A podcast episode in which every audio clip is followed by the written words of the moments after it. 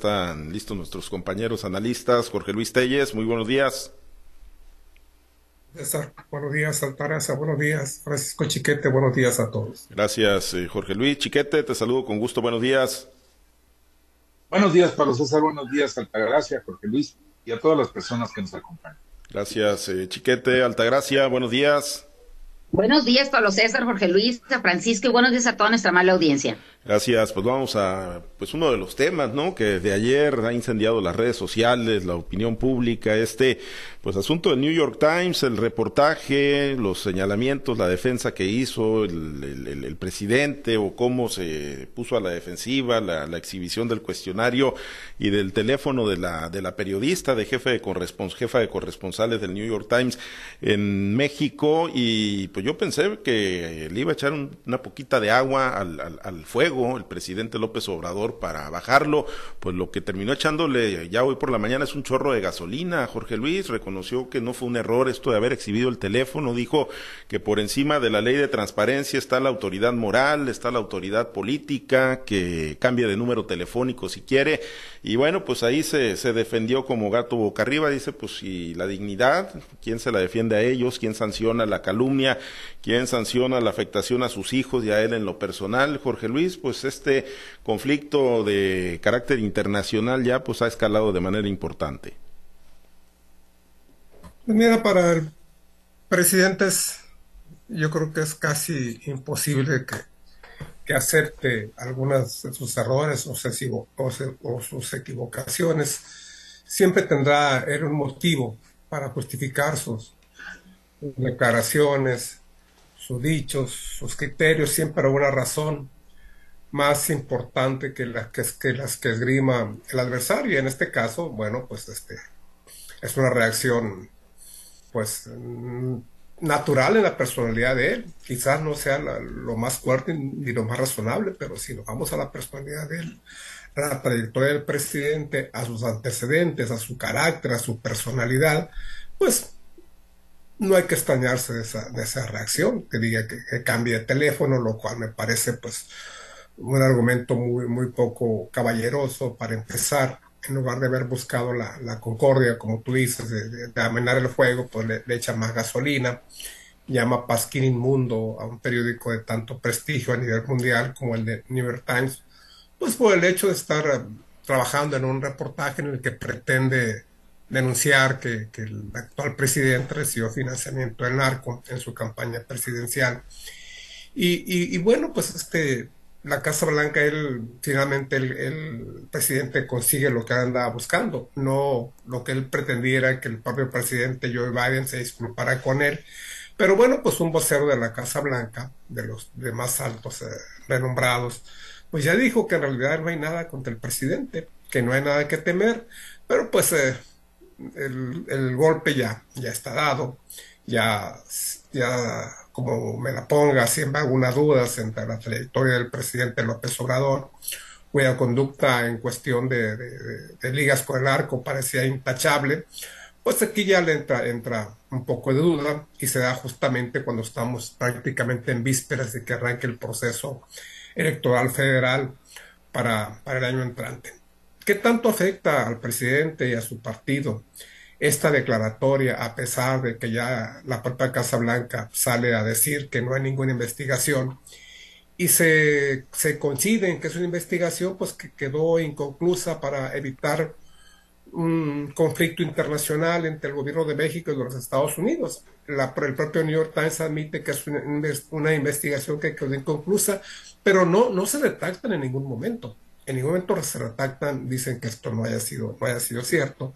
Entonces, pues ahí está, ahí está ya esta, si tú quieres una mancha contra el presidente, ¿qué tanto va a afectar? Pues, pues habría que ver, yo finalmente al presidente y a sus seguidores todo se les, se les resbala, no creo que gran cosa, finalmente con que se diga que esto es una mentira, que esto es una calumnia, ya salvan el nombre, y esperar las elecciones para, para ver qué va a pasar. Yo no creo que esto lo afecte gran cosa, quizás quizás sí sea una, te digo, una mancha, pero que influya de manera determinante en el resultado de las elecciones, pues francamente no lo creo. Hace bien el presidente en, en, en, en defenderse de estos ataques, Hace bien el New York Times en sostener sus puntos de vista, en defender a su periodista, y ahí está este conflicto.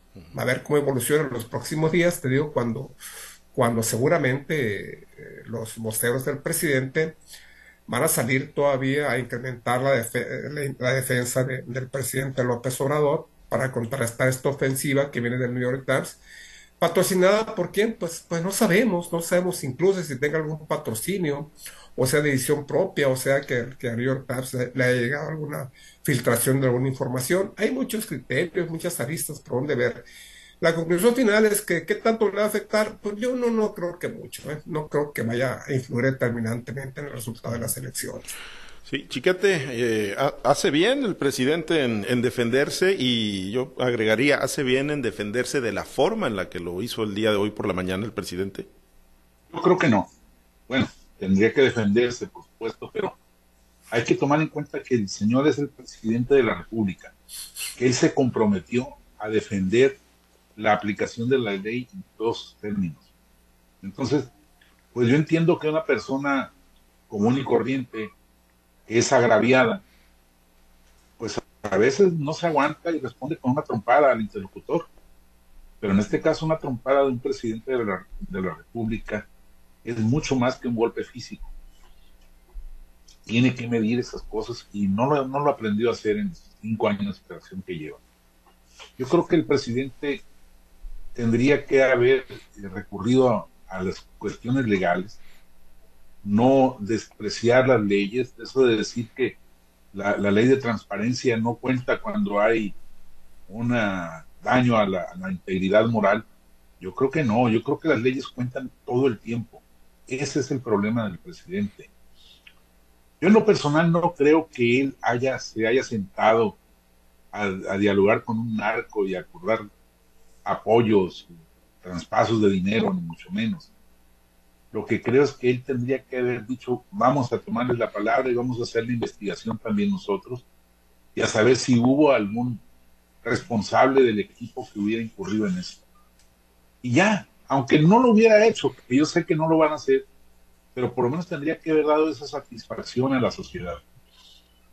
No le afecta, no es un cataclismo, pero en esta nación polarizada, en la que él procura que todos los que están de su lado sean los, los estén a fondo. Está logrando que también los que no están de su lado lo estén a fondo. Y sobre todo, me parece que esto influye mucho en los indecisos, los que han entrado en dudas. Yo insisto, el presidente personalmente no habrá hecho una cosa de esas. Yo, pues en lo que he alcanzado a saber de su forma de reaccionar, de actuar, no, no lo veo este, sentado con un narco diciendo, a ver, dame tantos dólares y yo te doy esto, yo te voy a conceder. Pero sí insisto en que debió haber buscado una investigación o haber propiciado una investigación, aunque sea para limpiar su nombre. Ya vimos a Peña Nieto que lo hizo, nadie lo creyó, pero puso a un señor Virgilio a buscar las huellas de la Casa Blanca. Virgilio dijo que no había nada, que la operación había sido impoluta pero al menos buscaron el aspecto legal, jurídico del asunto.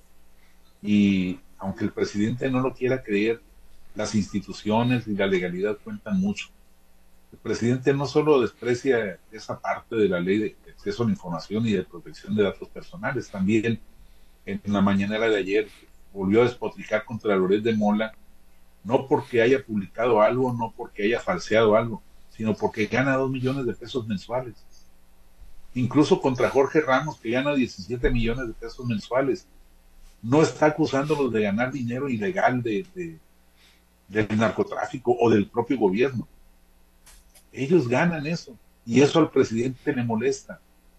Yo entiendo que le moleste, que tenga una idea equivocada de del clasismo, pero, pero tendría que defender o respetar la ley y, respetar los datos privados de las personas. No lo hace y si él viola una ley de esas, pues puede violar otra y otra, y estamos a expensas de que en un arranque haga una, una barbaridad, porque es su juicio, es su idea de la moral, y, y, es además su percepción del poder que está, en, que está en sus manos. Por eso es tan peligroso que todo el poder de un país esté en manos de una sola persona. Por eso es que es importante resguardar las elecciones, resguardar la propiedad de las elecciones, la propiedad legal de las elecciones, porque bueno, pues volver a, a construir un mundo unipartidista y prácticamente unipersonal como el que estamos dejando atrás o estábamos dejando atrás, es peligroso para el país. Sí, una, una de las cosas que le hacía ver la, corresponsal de Univisión, que hoy le cuestionaba ahí en la mañanera, eh, Altagracia, pues es el riesgo, ¿no? Para la periodista de, que se dé a conocer en un país donde, aunque diga el presidente que no, pues ya sabemos que sí es un país de, de mucho riesgo para el ejercicio periodístico. Y bueno, los riesgos que, que suponen, ¿no? El que se filtre un dato tan, tan privado y tan personal de una periodista internacional como la de New York Times, pues eh, el tema pues no sería que, que, el, Estado, ¿no? que el gobierno tratara de hacerle algo, que alguien por calentarle más el terreno al presidente, ¿no? Quisiera pasarse, ojalá que no, y tocamos madera para que eso desde luego no ocurra, ¿no? Pero, pero pues en un país donde pues la, la realidad violenta no, no es desconocida para nadie, pues puede ocurrir eso lamentablemente. Y más, ¿qué, qué opinión te merece al nivel que ha escalado este tema? Mira, el tema, son dos temas muy, muy distintos, ¿no? El tema del, del reportaje, uh -huh. el tema del ataque o, o, como lo siente el presidente y otra cosa es violentar una ley, violentar la seguridad de una persona, violentar la seguridad de un gremio y sobre todo eh, hacer omisión de, de, de, lo que, de lo que está pasando en México, de lo que ha pasado. Entonces ahí es donde creo que el presidente se equivoca. No, quizá no esté equivocado en decir, oye, pues me están calumniando, me están es una campaña orquestada desde España, donde tienen mucho que ver los los los de México y también los que seguramente tiene eh, en otras partes del mundo, ¿no? Eh, y, y, y, tan es así eso que en cuanto sale el anuncio de, de los supuestos nexos, ya sea en el, en el anterior reportaje que sacaron en ProPública, que sale la misma dependencia del gobierno de Estados Unidos dice, no es cierto esto que está pasando, se, se la información, se, la, la investigación.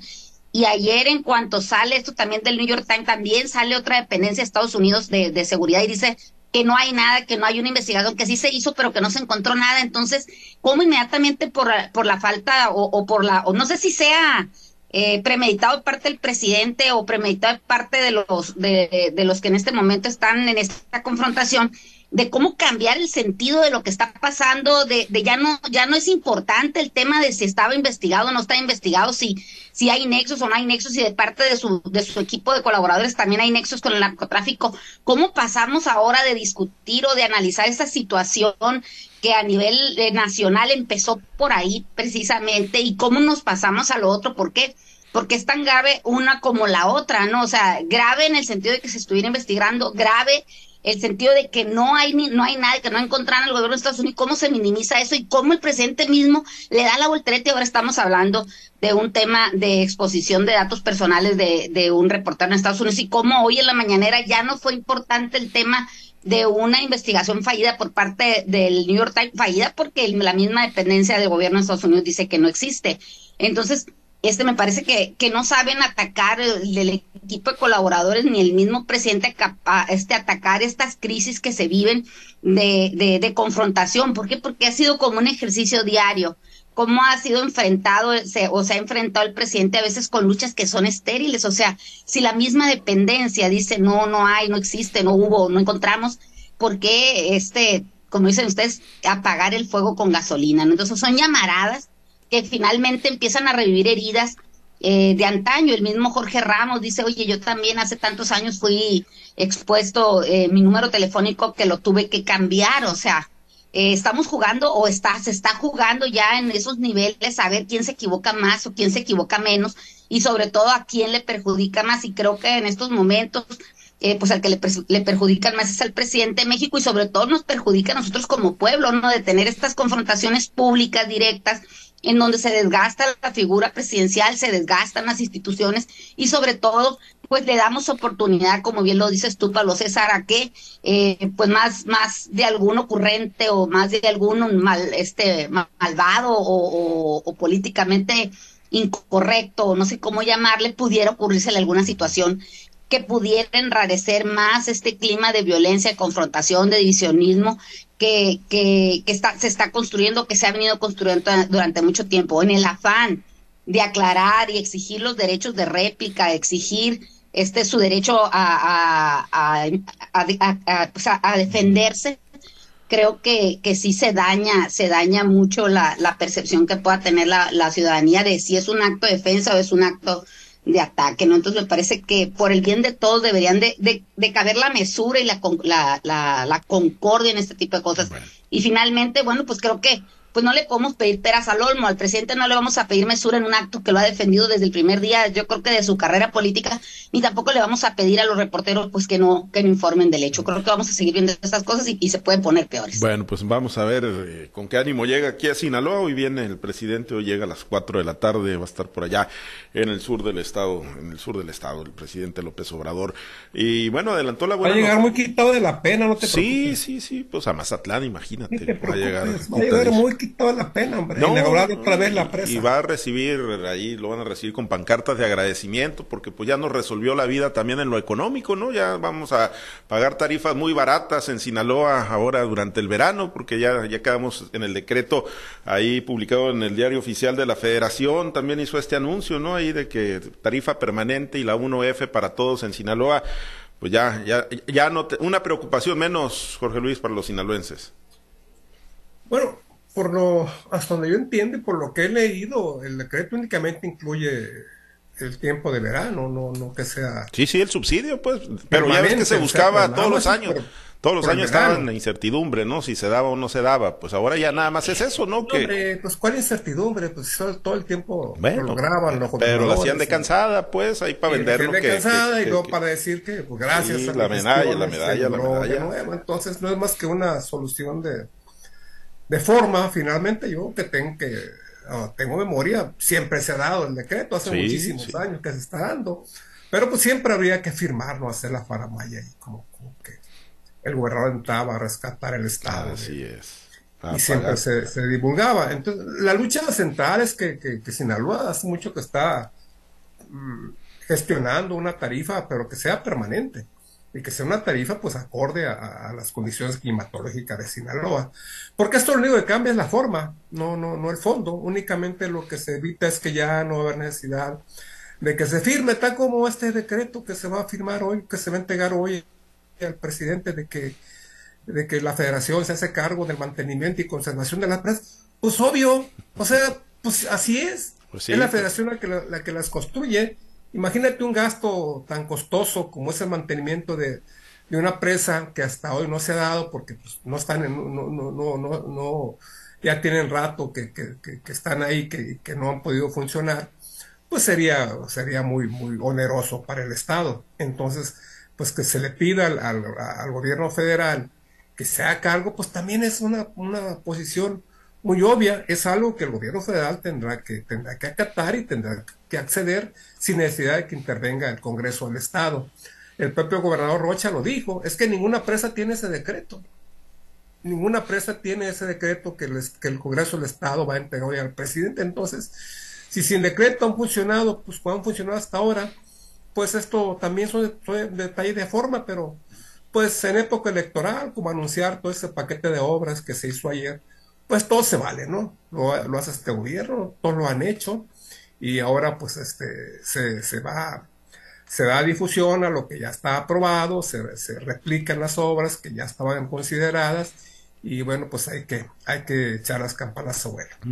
Sí, eh, e, es un tema de, donación de terrenos, ¿no? Finalmente lo que se autorizó el día de ayer, lo de las presas, pues sí, coincido, ¿no? Efectivamente, en, el tema de la conservación. Oye, chiquete, pues en el tema de las, de las tarifas, ahorita ya traemos temperaturas casi pegándole a los 40 grados centígrados y no se termina el mes de febrero, pues eh, no, no han evolucionado, ¿no? Acorde a lo que han evolucionado las temperaturas producto del cambio climático. Ahí, ahí tendría que ser el trabajo de fondo. Yo me temo que no hay nada que hacer ahí. No creo que ni este gobierno ni el que siga, gane quien gane, se anime a reducir las tarifas. ¿Por qué? Porque lejos de buscar las nuevas eh, tecnologías para generar electricidad, se está recurriendo a las más viejas. las eh, plantas termoeléctricas que estaban programadas para ciclos combinados o para operar con gas, se paró todo eso. Incluso ha habido más mayor generación eléctrica a partir del carbón que, los avances, mucho menos hablemos de las granjas solares y todo eso que han sido tan combatidas por este gobierno. El problema es que estamos yendo hacia atrás.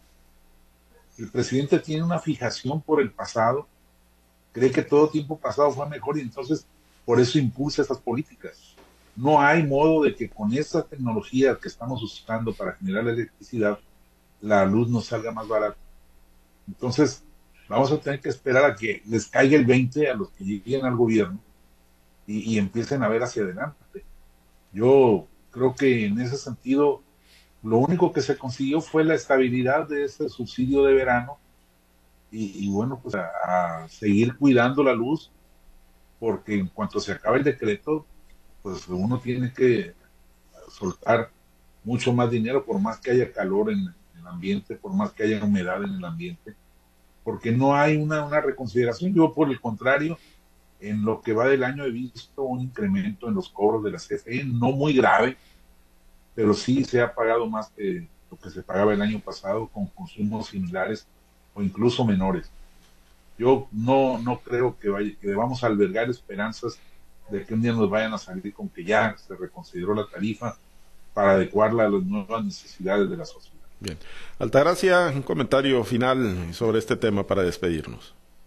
Pues me parece bien que se haya elevado ya tema de decreto y no de una gestión anual, ¿no? Porque eso de alguna manera le da una seguridad al, a consumidores de energía eléctrica, pues de que por lo menos ya está, ya está ahí hasta que sea la voluntad del nuevo mandatario o del mismo mandatario que tenemos ahorita que en estos meses, pues cambiar cosa que veo remota, ¿no? Otra cosa que me llama la atención es en la altura a las compañías internacionales para inversión en, los temas de electricidad, vino la empresa Iberdrola, que fue muy, muy cuestionada y muy descalificada por parte del presidente, y que finalmente le vino comprando todas las plantas de generación eh, eléctrica a esta compañía española. Entonces, eh, no sé, la verdad, no, no sé qué pasó, sé que se invirtió mucho dinero, no sé en qué tanto haya sido el beneficio, porque si bien, como dice Francisco ahorita, le están apostando o le apuestan, o por lo menos es lo que se dice, se apuesta a la generación de energía a través de, de combustibles fósiles este, ¿qué pasó con las plantas de Iberdrola? O sea, nadie habla de eso. El presidente las compró, el gobierno de México las compró. Si las compró es porque están, están funcionando, no eran chatarra, eran, ¿no? Decían que eso era la, la, la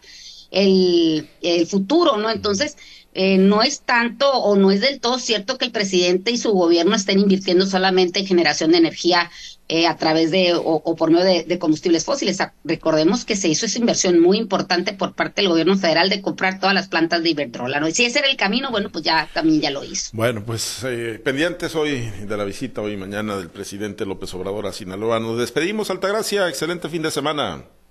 Que tengan un excelente fin de semana. Gracias, Chiquete. Hasta ahí les llegó la racha, Chiquete. Hasta mañana. ya veremos, ya veremos. Hasta ahí llegaron, Chiquete, con sus seis triunfos consecutivos. Excelente fin de semana, Chiquete. Yo creo, yo creo que les acaban de garantizar, Pablo César, el triunfo al Cruz Azul.